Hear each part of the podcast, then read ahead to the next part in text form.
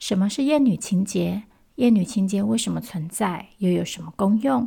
谁是厌女者？只有男人会厌女吗？你好，欢迎收听 Vita 的性别笔记本。这是一个由 Creology 制作的 Podcast 节目，挑战网络上、社会里最常见、最众说纷纭、最争议不休的性别议题。每集节目将挑选一个性别关键字，用浅显轻松的语言，和你一起直奔女性主义者的内心，一起笔记这些议题的争论核心到底是什么。Hello，新年快乐，各位听众朋友，大家好！欢迎你再次在新的一年回到 Creology 的 Podcast。你现在在收听的是 Vita 的性别笔记本第三集。非常谢谢大家愿意在新的一年又再继续收听我们的节目。Creology 呢，在去年一共制作了三十二集的节目。那我们尽量希望以不同的形式，然后由不同的主持人负责。带给大家更多元的节目内容。新的一年呢，我们也会继续开发不一样的主题，然后希望可以邀请到更多不同的来宾，带给大家更多元的内容。那说到今天第三集的 Vita 的性别笔记本，嗯，今天的关键字呢，如同大家一开始听到的是厌女情结。我在之前几集的节目里呢，先跟大家讨论过了父权，然后再来是女性主义。这一集之所以选择厌女情结当做关键字呢，是因为自从呃日本作家上野千鹤子在二零一五年出版了《厌女：日本的女性嫌恶》这本书开始，其实现在我们常常可以在各种网络甚至是主流媒体的性别讨论里面看到“厌女情结”这个字。但是，一方面呢，我觉得在社会逐渐关注厌女这个现象的同时，其实还是有蛮多的人对这个词一知半解。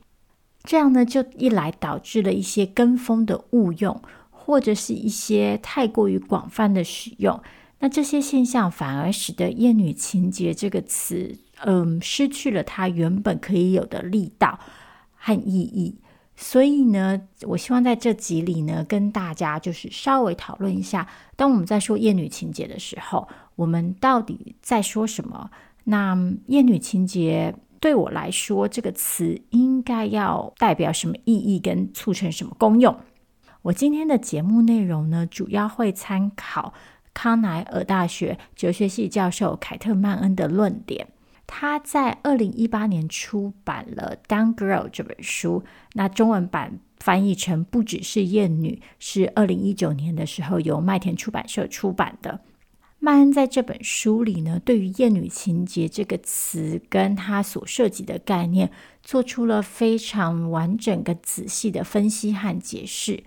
曼恩提出了一套他自己称之为“改良式解释”的呃说明，他觉得。我们过去对于“厌女情结”这个词的理解，其实已经和我们今天大部分的语言使用者的使用方式脱离了。也就是说，我们今天的用法其实跟“厌女情结”这个字一开始的意义不一样。那他觉得，所以我们对于“厌女情结”这个字的定义，也应该要随着时代，就是随着我们的语言使用习惯而改变。二来是呢，他觉得我们。过去对于“厌女情节”这个词的理解方式，并没有办法帮助我们正确的理解厌女这个现象，至少是厌女在当今社会里被展现出来的样子，尤其是在一些就是已经被称为相对性别平权的社会里，譬如说美国，譬如说西方欧洲国家，或者是譬如说台湾。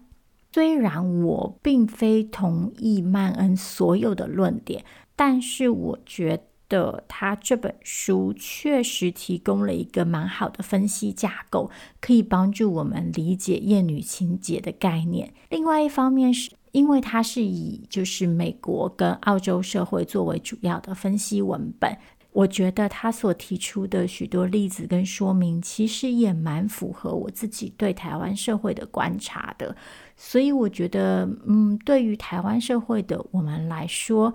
这本书确实提供了一个蛮好的基础，让我们可以用来分析台湾社会里可能有的厌女的现象。所以呢，今天我就会参考曼恩的论点，然后跟大家稍微简单的讨论一下。所以厌女情节到底是什么？谁在厌女？又怎么厌？因为 Podcast 毕竟时间有限，加上我也还是希望可以用比较简单一点的方式讨论这些东西，所以当然有些东西没有办法讲得很深入。那如果对这个主题有兴趣的朋友，就还是推荐大家可以自己去看书。嗯，我有一些朋友就是有跟我抱怨说这本书很难读，那也确实是，我也觉得这本书 非常的难读，因为曼恩的语言呢非常的细致，甚至有一点繁琐，所以有的时候你看他的文字会觉得有一点点吃力。那我也希望今天的节目算是可以帮大家做一个小小的简单的导读，那说不定你在听完这这集节目之后。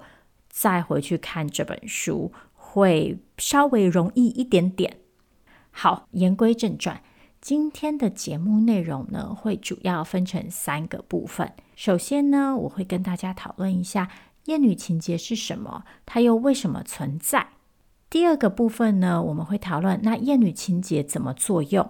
还有厌女情结跟性别歧视之间的关系是什么。最后一个部分呢，我会来回答一个很多人可能有点好奇的问题，就是那女人也会厌女吗？如果会的话，女人为什么会厌女？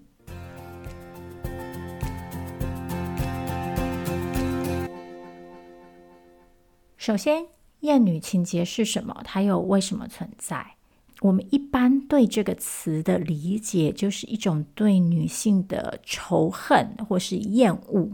当我们听到这个解释的时候，我们会很自然的联想到是一种某种心灵层面的感受，背后可能有某些就是心理学方面的机制可以去解释为什么一个人会从内心里，嗯，对女性这个性别或是有这个性别的人产生一种厌恶跟愤恨的感受。譬如说，有的时候有些人的解释就会是。呃，他可能童年跟母亲的相处经验并不愉快啊，或是之类的，就是一些更深层的个人故事。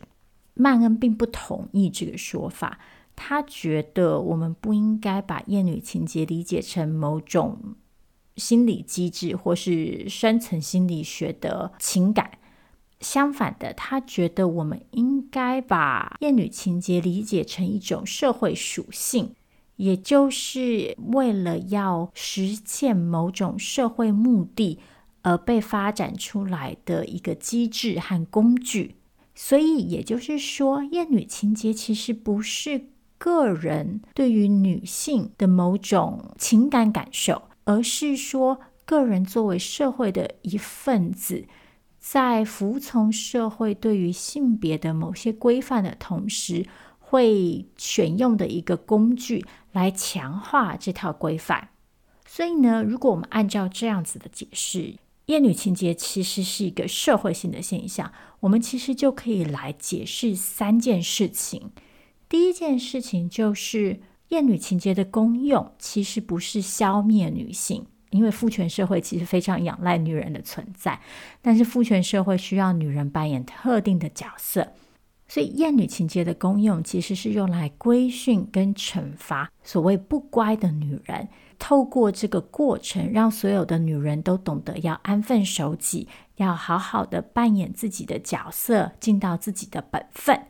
那这里这个不乖的是什么意思？谁是乖的女人？谁是不乖的女人？我会在第二部分的时候来跟大家讨论。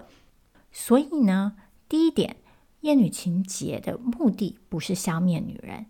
第二点，厌女情结其实也不需要是，也不必然是要针对所有或是大部分的女性。这一点之所以很重要，是因为我们其实常常可以看到，当某一个人被指控说他做了一个带有厌女思维的行为的时候，我们其实常常可以听到一个反驳的方式是：不不不，我才不厌女，我就很爱我的妈妈，我很尊重我的妻子，我很疼我的女儿，或者是我有很多女性的朋友，我雇佣了很多女性的下属，我有一个女老板，但是我从来都没有对她出言不逊。这样子的问题就是，如果厌女者的定义是恨所有女人的人的话，那最后的结果就是没有人会符合这个定义，因为每一个人。大概都可以在他身边当中找到一个或两个的反例，他身边一定有一个或至少两个女人是他不讨厌的，然后他就可以告诉你说：“你看，我跟这个女人的关系非常的良好，足以证明我不是厌女者。”所以，厌女情节理解成一个社会属性的重要性就在于，我们就可以明白，既然它是一个用来规范不乖的女人。的机制，那就表示厌女情结不需要是针对所有的女人，而是只需要针对特定的女人，也就是那些不符合标准的女人。那再来这样子的解释，对我们来说，第三个重要性是，我们就可以理解到，很多时候被厌女情结所锁定的，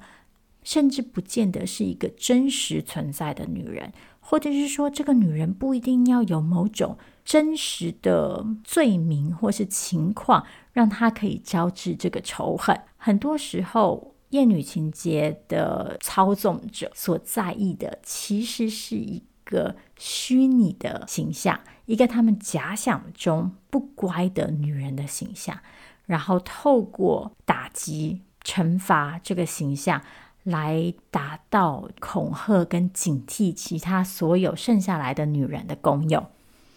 比方说，荡妇羞辱就是一个很好的例子。当人们就是加入到荡妇羞辱的行列的时候，其实一来被攻击的是某种特定的女性，就是不符合父权社会里对于女性的性规范的女人。第二点，其实大部分会去攻击这个女人的人。本身是不会受到影响的。这个女人和这些攻击她的人之间，其实很多时候并不存在一个真实的关系。第三，这名女性很有可能根本就还没有做出这些男性所恐惧的这种不乖的行为，但是透过她的某些主张，譬如说，假如一个女人主张避孕药应该要免费供给给所有的女人。那这时候，这个女人就会被攻击，说：“哎呀，她是一个荡妇，尽管她可能什么事情都还没有做，或者是就算她做了，其实也与大部分这些攻击她的厌女者无关。但是她会被想象成一个代言人，就是她代表了所有可能违反父权规则的女性的形象，然后她会以这个代言人的身份遭致到很不成比例的攻击。”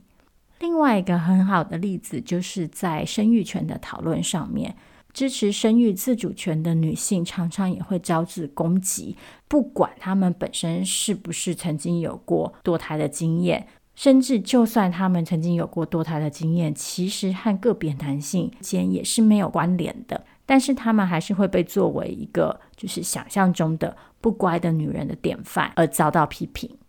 所以总结刚刚讲到的东西。厌女情结呢，其实是一种社会属性，是一种社会用来执行性别规范跟角色义务的机制。那它针对的对象呢，通常是特定的不符合这些规范的女性，而且甚至可能是一种被想象出来的女性，而不需要是整体的，或者是甚至不需要是大部分的女性。而厌女情结之所以存在，就是为了要惩罚这些不乖的女性，让剩下的女人可以得到教训，然后懂得安分守己。所以，我们下一个问题就要来到：那什么叫做不乖的女人？厌女情结又是怎么样来惩罚所谓的不乖的女人？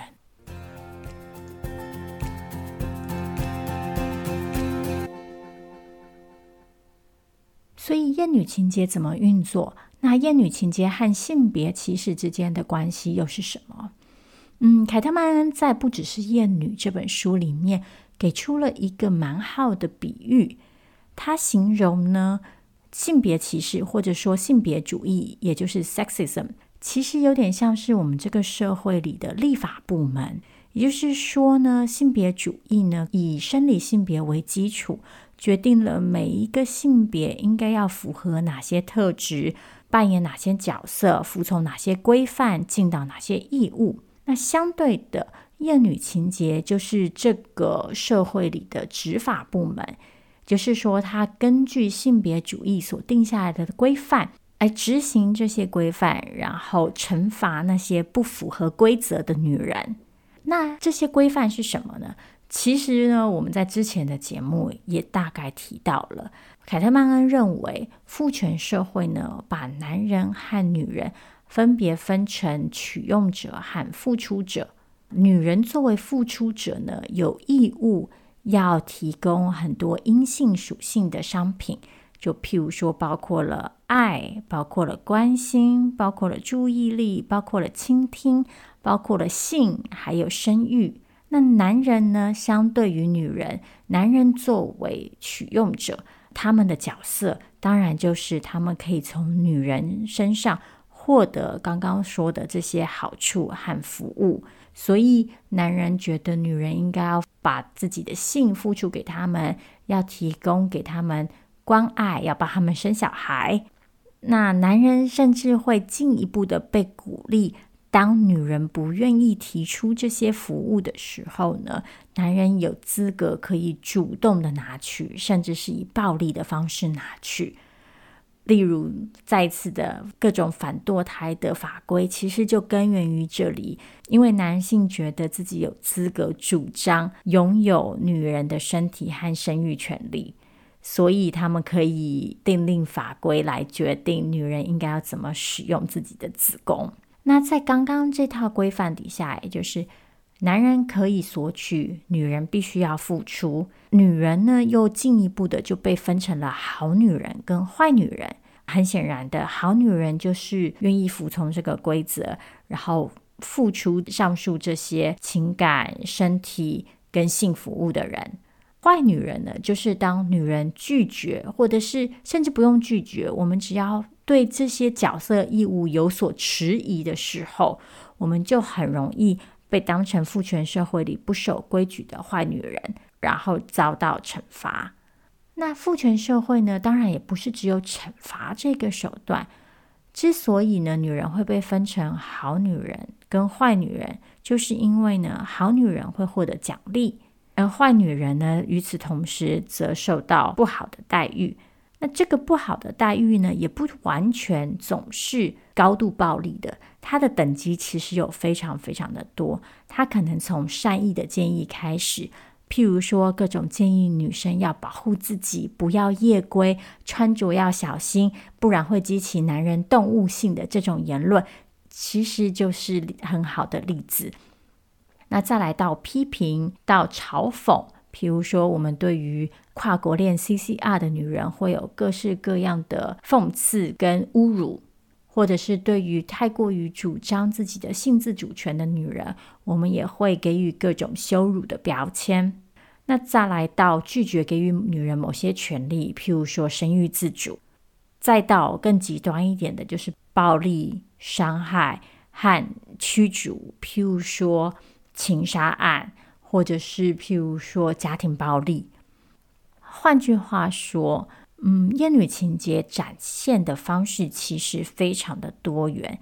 但是说到底，厌女情结的关键就是呢，父权社会里根据性别主义建立的一套性别角色规范跟权力关系。决定了女人应该要付出什么给男人，男人有资格从女人身上拿取什么。那不愿意符合这套规则，试图挑战、试图规避这些责任义务的女人，就会被视为父权社会里的坏女人，进而遭受到各种程度不等的厌女情节的手段的报复、恐吓或者是惩罚，从微小的批评到。大型的暴力，那这些东西有可能是针对个别女人，也有可能是针对一群女人。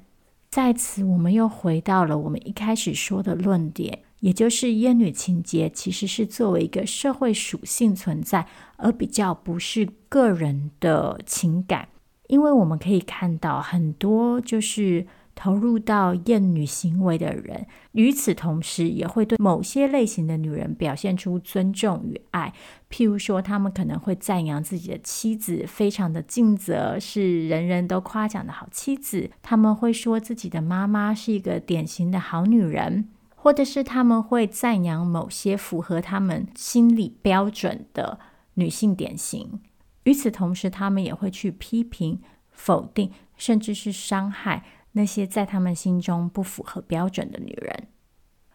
所以总结下来，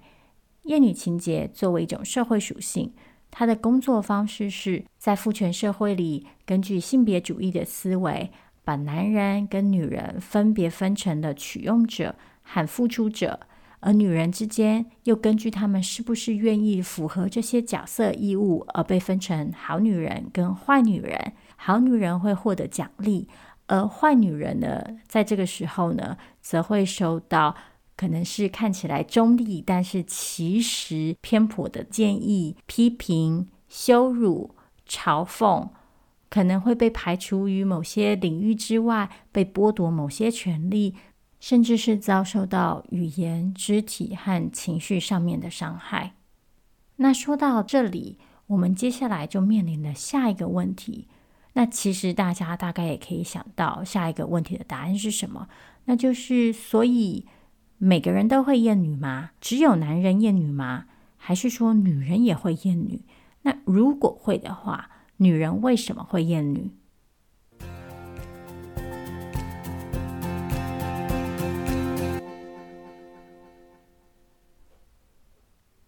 针对女人为什么会厌女这个问题，其实我想大家应该已经也可以猜到答案了。那就是因为父权社会非常巧妙地把女人分成了好女人和坏女人两群，于是呢，好女人呢就可以透过服从这些父权社会里的角色规范来获得某些红利跟好处。与此同时，好女人证明自己是好女人的另外一个方式，就是透过批评坏女人。这又有两方面的意义：一方面是呢，透过批评坏女人，好女人可以表达对父权社会的忠贞，就是我是赞成这些规则的；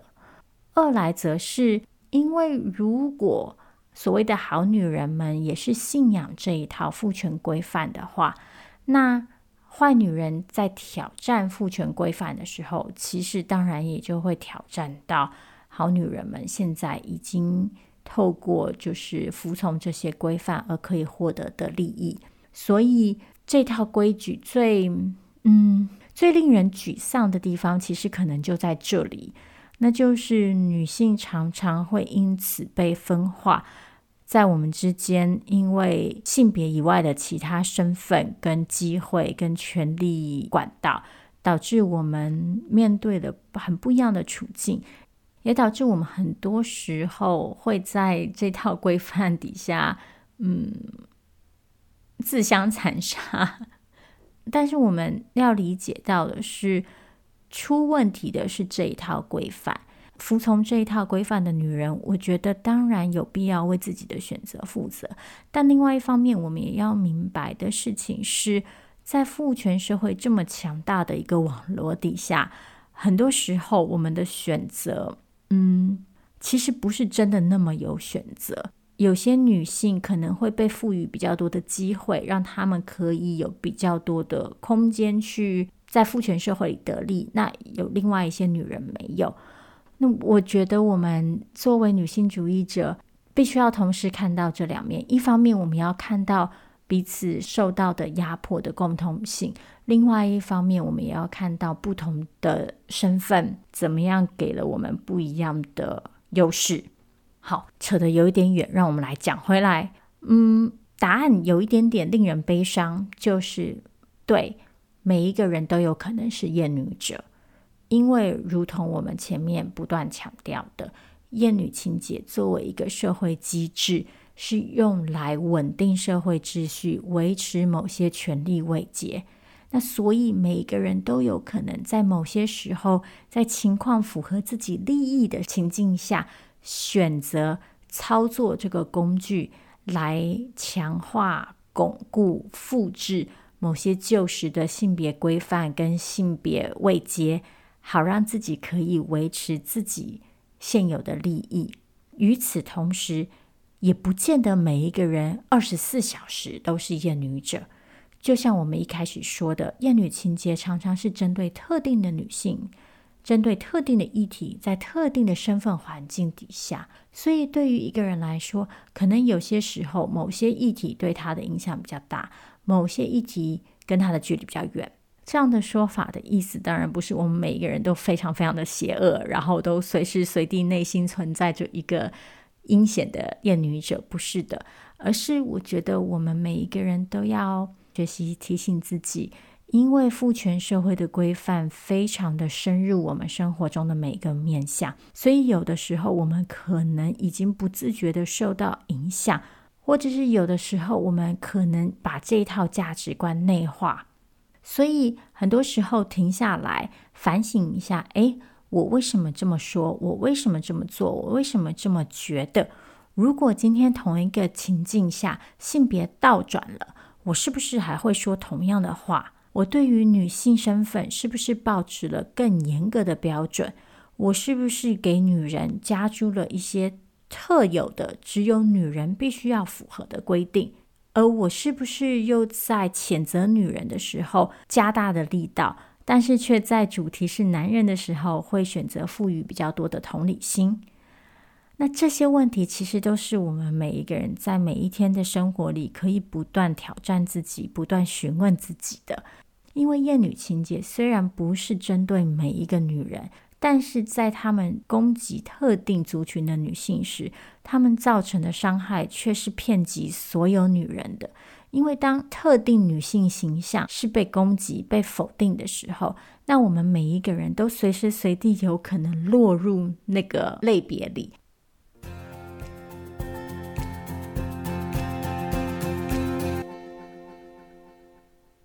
那再一次的，今天的节目时间又差不多了，那我们最后再来帮今天的笔记本做个小小的总结。首先，厌女情结是什么？为什么存在？根据凯特曼恩的说法，厌女情结呢，不应该被当成一种心理感受，而是一种社会属性，是一种用来规范女性的机制。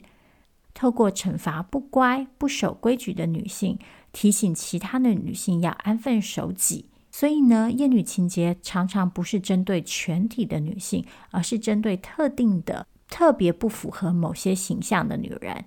那甚至这个女人的形象有可能是被想象出来，而非真实存在的。再来，厌女情节如何运作，和性别歧视的关系又是什么？我们可以把厌女情节和性别歧视分别想象成父权社会的执法机构和立法部门，也就是性别歧视或者说性别主义，用来规范不同的性别应该要有什么角色跟义务。而厌女情结则作用于呢，当女人不愿意符合这些规范的时候，来恐吓、来提醒、来嗯威胁女人。那这一套规范呢，指的就是男人会被视为取用者，可以有资格获得来自女人的爱、情感劳动、生理劳动跟性劳动。而女人呢，则相对的有义务要对男人付出这些东西。那愿意付出的女人就会被视为好女人，不愿意而挑战这些义务的呢，就会成为坏女人。那坏女人所受到的攻击，可能有很多不一样的形象，有可能是简单的批评，甚至是以提醒的方式出现。那有可能是一些羞辱的言辞，甚至有可能是更严重的暴力伤害。最后，女人也会厌女吗？很遗憾，答案是会的。事实上，父权社会里每一个人都有可能因为自己身份的交织，跟自己所处的社会位置可能获得的既得利益，而在某些时刻选择操作厌女情节，来维持眼前的性别权力结构。来维持自己的既得利益，但是这样的说法绝对不是说要我们从此灰心丧志，就是好，反正厌女情节是一个无法打败的恶魔，不是这样，而是我觉得我们应该要，嗯，能够时时刻刻提醒自己，去挑战自己的道德直觉，在遇到各种情境的时候，去问问自己：如果今天性别对调了，我还会做一样的反应吗？我为什么选择做这样子的反应？性别这个因素在我的反应里可能扮演了什么角色？今天的节目到此就差不多结束了。再次感谢大家的收听。还是一样，如果你有任何的意见跟问题，都欢迎你留言让我们知道。那如果你喜欢 Creology 的节目，你可以透过以下几种方式支持我们，包括点赞、继续收听，或者是给我们留下五星的评价。也欢迎你把节目推荐给你的好朋友。如果你愿意再给我们多一点点的支持的话，你可以到 Creology 的部落格。网址是 q u e e r l o g y net，在部落格的右上角点选绿界的 QR 码，就可以请我们喝杯咖啡。我们所收到的赞助捐款呢，会拿来作为受邀来宾的呃受访费，以及投资在我们未来的器材上面。再次祝大家新年快乐！感谢你的收听，我们下次再见喽，拜拜。